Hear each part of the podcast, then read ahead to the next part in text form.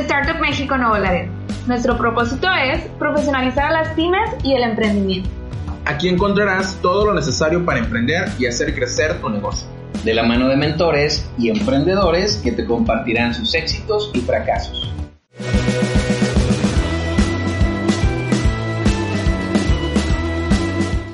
Bienvenidos al podcast de Startup México Nuevo Laredo, la incubadora y aceleradora de empresas dedicada a fomentar la profesionalización de los emprendedores en sus distintas etapas, eh, siendo el primer campus en el norte del país desde hace tres años.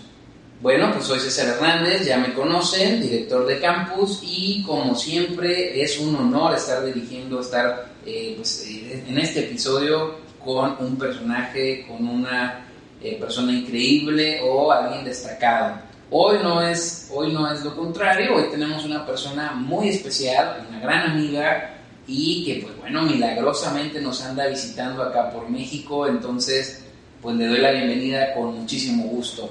Ella es la licenciada Ariana García.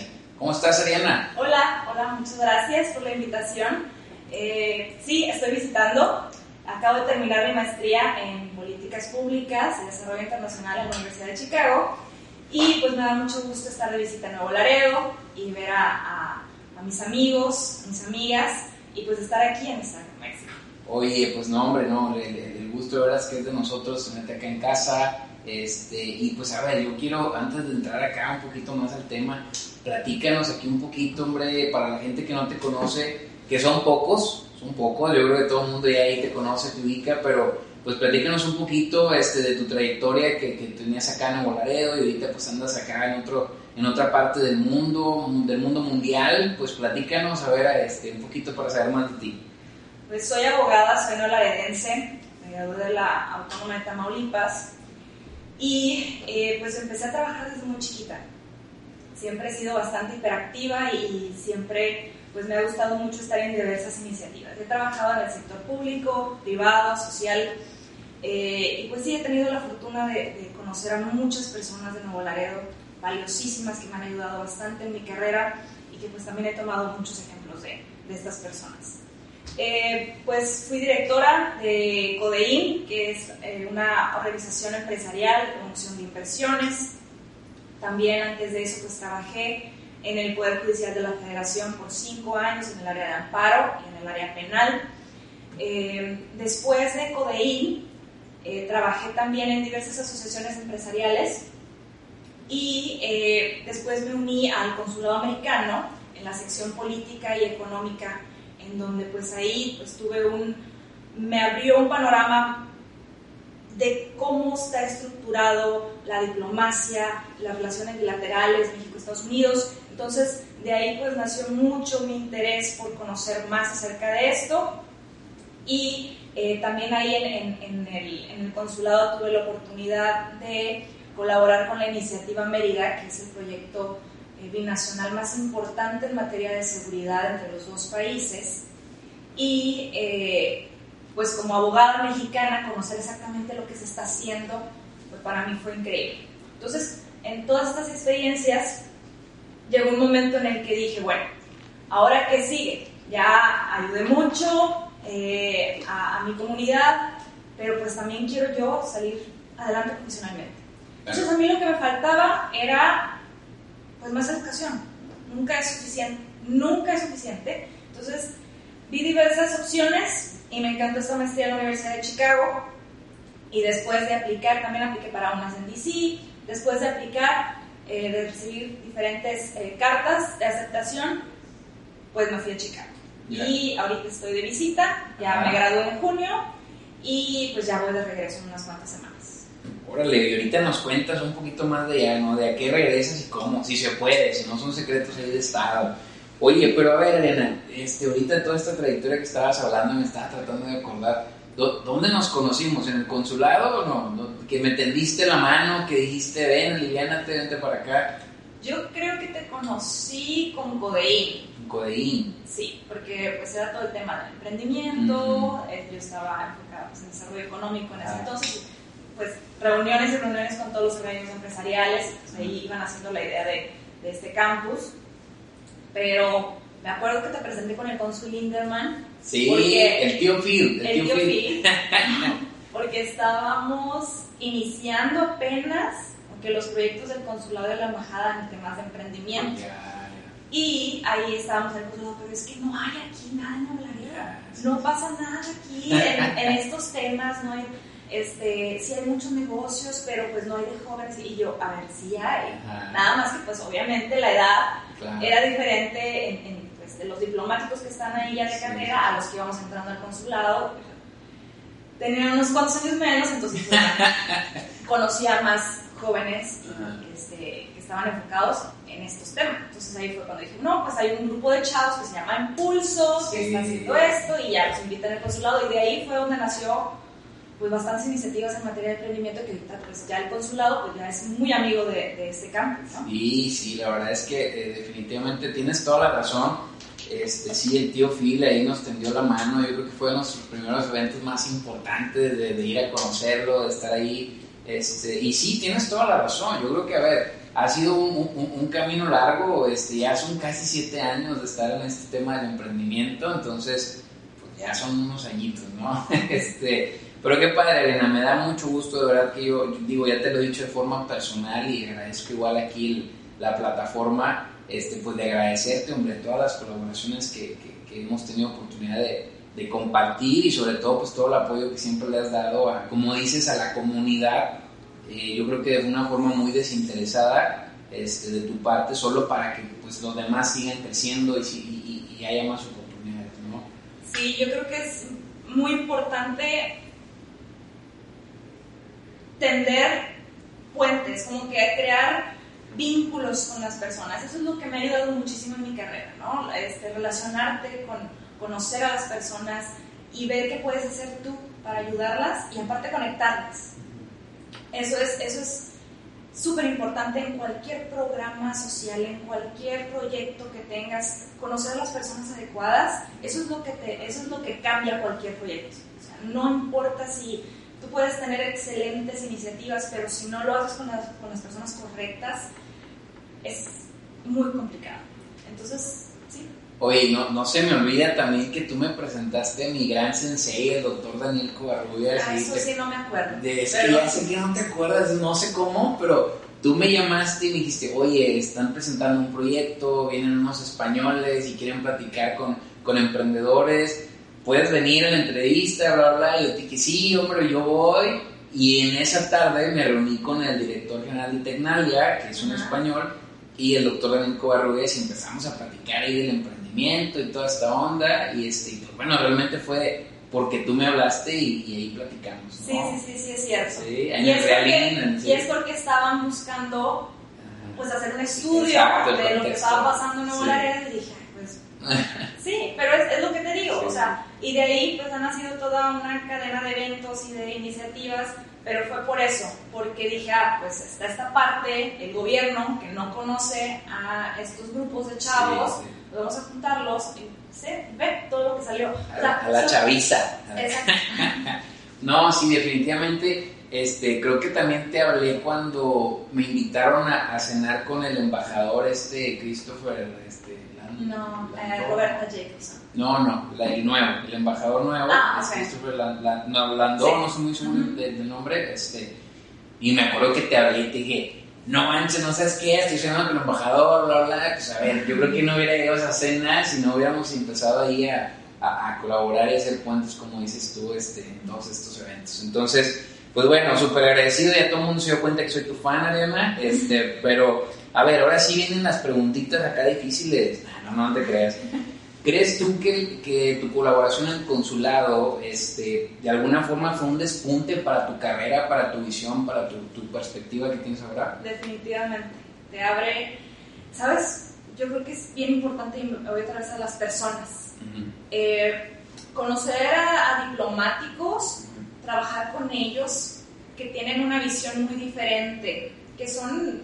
En Nuevo Laredo muchísimas personas súper inteligentes, valiosísimas, pero trabajar con diplomáticos que van de ciudad, de país en país, este, trabajando, haciendo proyectos y verla, ver su capacidad y ver todos los proyectos que, en los que ellos han trabajado es bueno, no nada más es México, no nada más es Nuevo Laredo, eh, son estos proyectos, pero podemos hacerlos a más escala.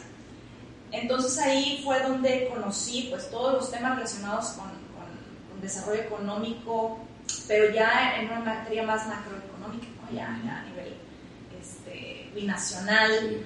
Eh, en temas de seguridad a veces nos quedamos también pues muy estancados en lo que pasa en México, pero no, o sea, Estados Unidos también tiene muchos problemas y Canadá también. Entonces, son iniciativas locales que se pueden potencializar, pero hay que tener la capacidad y el talento y la profesionalización para poder implementarlos. Entonces dije, Ariana, pues sí estás haciendo algo aquí, pero puedes hacer mucho más teniendo la capacidad. Y es cuando digo, bueno, ya hemos hecho varios proyectos aquí, pero te toca aplicar a otras universidades, ir a otras ciudades y poder regresar o bien quedarte allá, pero ayudar siempre a México.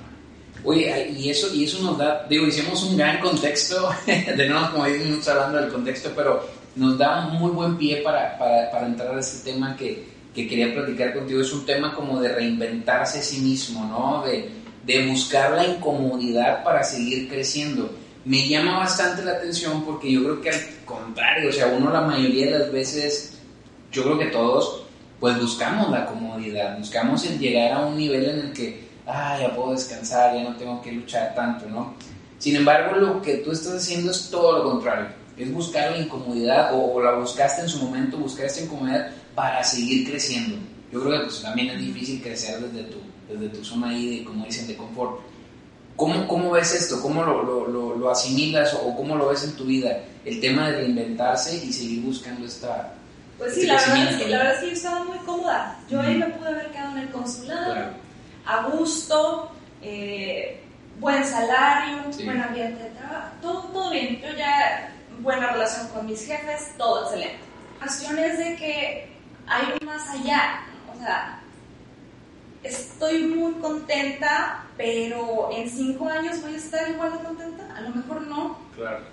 Entonces, lo que me abrió mucho ese panorama o esa visión es tratar con esas personas, es ver cómo la embajadora Roberta Jacobson llegó a donde está. Eh, y también fue una universidad en Estados Unidos, o sea, también empezó desde el servicio exterior estadounidense, desde abajo, ver cómo la, aquí localmente, cómo este, la, la cónsul Dashward llegó aquí a Nuevo Laredo, y ahorita está en India, o sea, conocer ese background de esas personas. La tía Katy, ¿te refieres a la tía Katy? eh, la cónsul Carolina Zaragoza, eh, también, o sea, cómo ellas hicieron un balance perfecto para llegar a donde están. Tuvieron que sacrificar muchas cosas, pero lo hicieron. Personal profesionalmente, y entonces dices, bueno, ¿por qué yo no?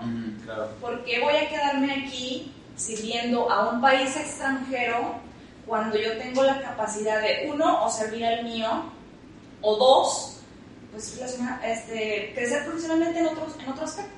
Tener mi propia, ser Ariana, no ser la persona que ayuda al Departamento de Estado de Nuevo Laredo, ¿sí? Yo, yo, quiero, eso es la, esa es la cuestión, ahí es donde cambia. Tú o ayudar a alguien más a crecer. ¿Y, y, cómo, o sea, ¿Y cómo te ha resultado? ¿Cómo te ha resultado el camino que, que ahorita estás tomando? Ya tienes creo que un, un, año, un año y medio desde que decidiste, tomaste esta decisión ¿Cómo te ha resultado? ¿Cuáles han sido estos, estos miedos o estas segundas barreras después de la decisión que has tenido que enfrentar para, pues, para no aflojar? Ha sido muy complicado. Eh, ha sido la mejor decisión, pero fue muy complicado porque, como estamos platicando, yo estaba muy cómoda y ya no tengo 20 años. sí. Eh, no veintitantos, veintitantos.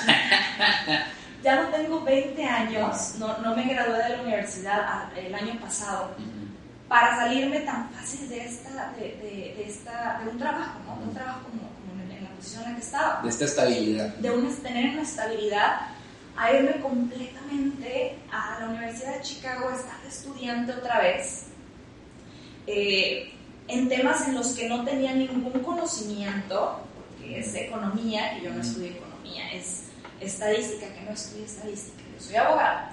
Entonces, fue una sacudida llegaron, pero fue muy, muy, me dio muchísima felicidad ver, tener compañeros tan capaces de todas partes del mundo y sentirme retada otra vez, ¿sí? Tener ese reto de decir, oye, ¿cómo puede ser posible que yo esté este, usando Stata o AR? Si jamás en mi vida lo había abierto y ahorita en la semana 3 de, de la escuela ya estoy haciendo visualizaciones. Es algo que yo nunca pensé que pudiera ser capaz pero si no hubiera aplicado, si no me hubiera puesto ese reto, pues ahorita no estaría buscando la oportunidad en otros, en otros estados, en, Estados Unidos, en otro lugar.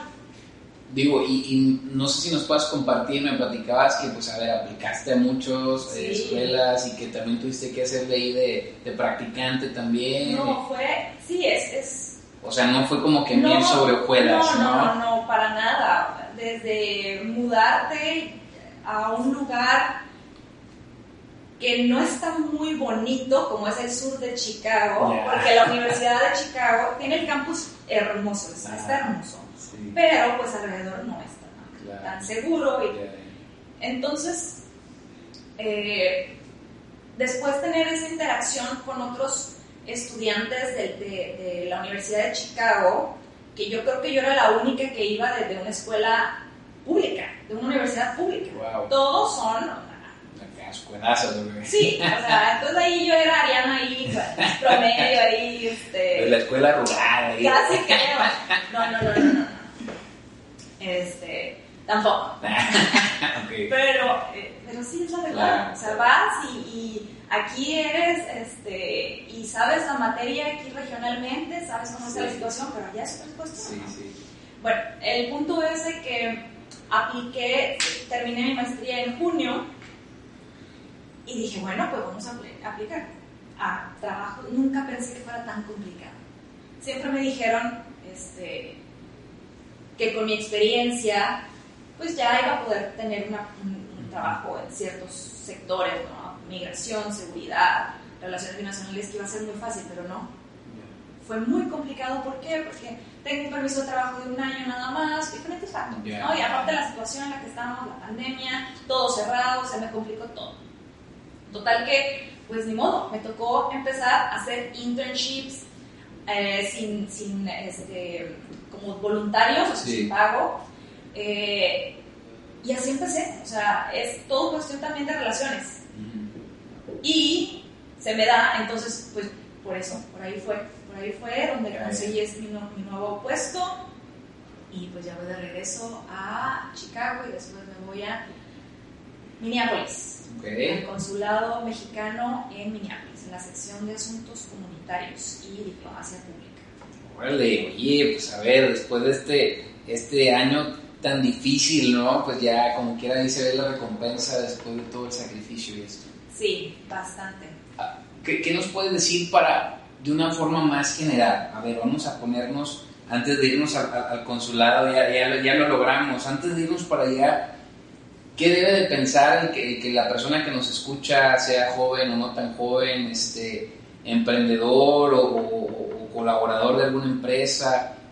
¿Cuáles son estos puntos que debe de pensar y cuáles son los que debe decidir para generarse este cambio o para reinventarse? ¿cuáles dirías tú que, sabes qué, pues estos son como que los puntos clave, las, las cosas claves que hay que, que, hay que darnos cuenta para, para reinventarnos? ¿no? A lo mejor no nos damos cuenta muchas veces por esta comodidad en la que estamos, que pues es momento de cambiar o que es momento de crecer o pues para qué, ¿no? ¿Para qué hacerlo? Yo creo que a mí lo que me faltó y me hubiera encantado hacer más joven, hace 10 años, hace 5 años también, tener como un mentor.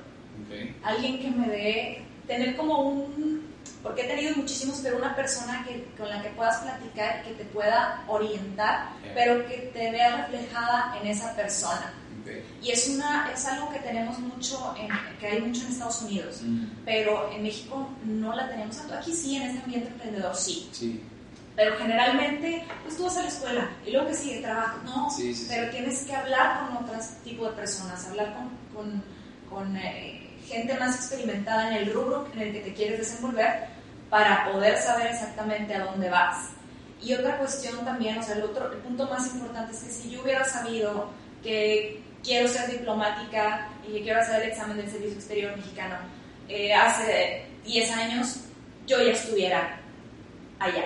Ya. Pero no sabía, ¿por qué? Porque no conocía el ambiente de la diplomacia, no sabía, no me había este, encantado y enamorado de ese ambiente. Entonces, tienes que saber exactamente lo que quieres hacer para poder verte ahí. ¿sí? Y esa es una cuestión bien complicada. ¿Por qué? Porque aquí te enfrascas, si no ves a otras personas, si no ves otras ciudades, si no ves otros rubros, si te enfrascas nada más en trabajar de 9 a 5 y ver a las mismas personas y recibir el mismo salario, pues va a ser muy complicado que puedas ver más allá. Oye, me, me encanta y sobre todo porque, hijo de su, yo creo que le estás aventando pedradas a muchos, ¿no? A los que nos están ahí escuchando. Yo no, creo pero que... a mí me pasó. No, o pues sea, claro, pero me refiero a que este, este tema de introspección, de conciencia que dices, canijo, o sea, no nos estamos haciendo más jóvenes, ¿no? Es algo que de repente he traído mucho en la cabeza, ya nos estamos haciendo más jóvenes, hay que, hay que decidir, ¿no? Y luego también, y, y- y lo, lo platicamos fuera de, de- de esta grabación, no sé si lo podemos abordar también, y al tema personal, ¿no? De que pues, oye, ya tienes 30, ya se te está pasando el tiempo para tu vida personal, ¿no? Pero pues es que también no son prisas, no son carreras, las cosas se tienen que dar, ¿no? ¿Cómo ves ese, ese aspecto de, de- de la vida personal que colinda con la, con la profesional y, y que pues es lo mismo, hay que reinventarnos, hay que tomar decisiones, hay que seguir adelante? ¿Qué nos puedes decir de eso? Ah, es muy complicado. pero no es imposible. Claro. Regreso al, al ejemplo de, de las. eh, de la embajadora y de las cónsules, para, Ajá. para que las puedan ubicar. Eh, ellas eran o son muy felices este, personalmente con sus esposos, la siguieron. O sea, eso no es, no es ningún impedimento para que puedas crecer en tu vida profesional. De lo que yo me he dado cuenta personalmente, Sí, o sea, sí. que puedo decir es que yo tengo que admirar a alguien para poder estar ahí. Admirar.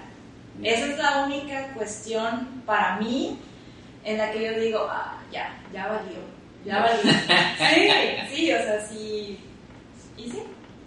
Oye, este, ya encontraste a esa persona con la que dices, bueno, pues sí, la seguimos, ¿no? La seguimos un poquito para, para... Am, bueno, O sea, me refiero a que es necesario, o sea, es necesario Sí, sí. ese tipo de, como de persona. Sí, es muy necesario. Y sí, este, encontré a alguien en Chicago que es tan inteligente que no sé ni siquiera qué diablos está haciendo y haciendo su coding. Ok. Y es economista, es súper inteligente. Y esa, es, es eso lo que te digo, es como que me impresiona tanto eso que ahí es donde digo, Ok. perfecto, de aquí soy. Aquí sí, aquí sí vamos a darle. Oye, pues le mandamos un saludo, hombre, al economista misterioso hasta allá, hasta donde está. Este, a ver, Ariana, y entonces regresas y regresas ya al, al consulado, al consulado de Minneapolis y toda esta onda. ¿Y qué sigue? ¿Qué sigue ahora? ¿Qué, qué expectativas tienes para, para este nueva etapa, nuevo empleo? ¿Qué, qué, qué vas a hacer? Pues lo que quiero hacer, mi- mis opciones, porque siempre que tenga pues opciones, quiero esperar a que salga el, el- el examen para eh, el Servicio Exterior Mexicano y también tengo la posibilidad de hacer consultoría para una empresa en, Estados Unidos. Entonces, por ahí es mi segunda opción. O, Ok, ajá, ok. en materia de consultoría, en materia de responsabilidad social, relaciones gubernamentales México-Estados Unidos para esta empresa. Entonces, eso es lo que quiero hacer. Pero digo, ahorita tú que regresas a, a Minneapolis, ¿cuánto tiempo crees ahí? ¿Sabes qué? Pues quiero aventarme tanto tiempo, quiero aprender esto, quiero ayudar a aportar esto. Yo creo que un año es suficiente porque mi objetivo ahí, o sea, tomé ese trabajo porque quiero, quiero ver el, el- la- el contraste entre las prioridades de un gobierno, o sea, ya de un gobierno federal estadounidense y el mexicano. Ya. Cómo trabajan los dos Ya, ya. para poder en algún momento decir, "Ah, ¿sabes qué? Yo ya conozco muy bien cómo trabaja la diplomacia mexicana siendo empleada local en los dos lugares. Claro, O sea, tenés- puedo, que pueda decir, soy especialista en asuntos fronterizos y sé cómo se trabaja en los dos, los dos lados de la frontera, en, materia de diplomacia. Oye, ahorita hablando justo de la, del tema ahí fronterizo, acaba de, pasar este, hace unos días, bueno, no sé cuándo va a salir este episodio, pero acaba de pasar hace unos días el, el debate, del primer debate, ¿no? De los presidentes acá de Estados Unidos, bueno, presidente y candidato. A ver, ¿por qué como fronterizos debemos de estar tan enterados o tan atentos a, la política de, del país vecino? ¿Y por qué también crees que a veces, pues aunque estemos enterados, pues híjole, a mí se me hace como que una problemática de, pues, oye, no podemos arreglar nuestras políticas de nuestro país, pues nada, no vamos a poder arreglar la de, la, la de que viene, la de enseguida, pero sí tenemos que estar enterados por lo que puede llegar a pasar. ¿Cómo ves este contexto? Tú que creciste en la frontera, que pues para muchas personas eh, que nos escuchan y que están en otras partes del país, pues créeme que a veces una frontera no la, no la alcanzas a idealizar cómo es, ¿no? Cómo es cruzar otro país en, en, en cuestión ahí de un puentecito y listo, ¿no? es bien sencillo y bien rápido lo que tú decir. Tenemos los mismos problemas. Mm. Tenemos los mismos problemas y bien Estados Unidos te das Ellos también tienen inseguridad, pobreza, corrupción. Eh, también eh, separó su desarrollo económico completamente. Tienen diferentes eh, problemas en materia de seguridad, pero al final compartimos los mismos problemas. Los mismos. Entonces, como, como Estado fronterizo, como ciudad fronteriza, es prioritario eh, las políticas públicas en materia de migración y de seguridad. Entonces, hay que estar muy al pendiente de lo que pasa, porque todas las decisiones que se tomen a nivel federal afectan a México a nivel federal, pero a nuestra ciudad exclusivamente porque pues, ser fronteriza. O sea, todos nos, nos, nos este, afecta, pero a la frontera más. Fíjate, es bien, es bien, es bien interesante este, también esta pérdida de, de, sensibilidad tal vez al, tema fronterizo, pero es que me he dado cuenta que personas de, de pues a lo mejor de, la mitad del país hacia el sur, pues no ven la frontera hasta que están aquí, ¿no? Me tocó mucho, eh, digo, me sorprendió mucho que recibía personas que son de, de León, de León de, este y, y, íbamos pasando, pues ya sabes, por el boulevard, que pasa un costado del río, y pues se ve ahí los outlets y eso, y decían, ¿a poco eso ya es Estados Unidos? Y yo, sí, pues nomás cruzas este puente, te tardas, depende cuánto, y, y ya estás en otro país. Ah, no es cierto, no creo. Y ¿no crees que esto también, digo, si a personas comunes, no sé si a los políticos o a, las, a los diplomáticos mexicanos les pasa también, ¿No crees que esto ha, ha, generalizado o ha agrandado más problemas o la falta de colaboración por parte de estos países? Porque a lo mejor todo está centralizado, pues no sé, en Ciudad de México, pero no contemplan lo que es realmente vivir en la frontera, no tienen idea. No, no, no piensas eso. Sí, sí, hay, hay muchas personas, y pues tenemos senadores y diputados, ellos también tienen eh, las contrapartes en Estados Unidos que se dediquen pues obviamente a legislar y a, a hacer políticas públicas fronterizas, ¿no? La fronteriza. Pero en DC o en la Ciudad de México, pues sí, si nunca han visitado la frontera, sí. pues no van a tener una idea clara de los problemas y de, la, de lo fácil que es cruzar o era cruzar. Ajá. Entonces, sí, sí es complicado si no la conoces. Y es, esa, esa me di cuenta que es una, una ventaja competitiva para mí ahorita eh, porque pues los temas migratorios antes de la pandemia lo eran todo, era prioridad para el gobierno estadounidense. Eh, entonces llegas allá y dices, ah, soy fronteriza, bla, bla, bla, y sé de estos temas.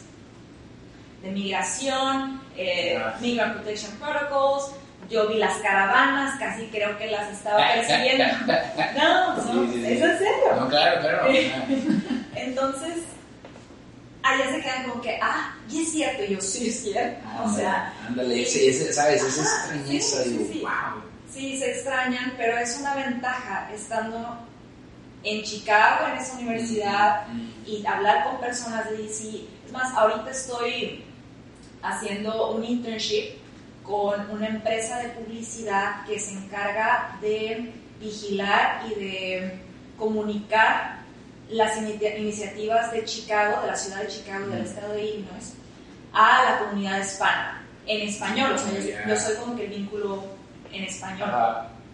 Eh, y es increíble que pues la comunicación también es, es, es muy, es muy, eh, es muy ah, importante. Sí. O sea, es, es, es algo muy importante que se va a hacer y a lo mejor eh, hay, hay, hay este, personas que no lo entienden porque nunca han estado aquí. Sí, claro, digo, pues el mensaje, imagínate, ¿no? La traducción, la, la- Sí. también este el tema coloquial del, del lenguaje, ¿no? Este, oye, Ariana, pues a ver, entonces, entonces podemos, podemos decir que uno de los puntos importantes mencionabas era tener un mentor, ¿no? Tener un mentor para, para tomar este tipo de decisiones. ¿Cuál dirías tú que es este, eh, las características de este mentor ideal para poder seguirle el paso o para poder este, tener realmente este conocimiento, esta sabiduría milenaria ¿no? que ocupas para tomar decisiones? Yo creo que debe de ser una persona que sea, bueno, bueno, obviamente muy experimentada en el rubro que quieres tú desempeñarte, que tenga esa facilidad de conectarte con otras personas, porque eso es al final lo que buscas Claro.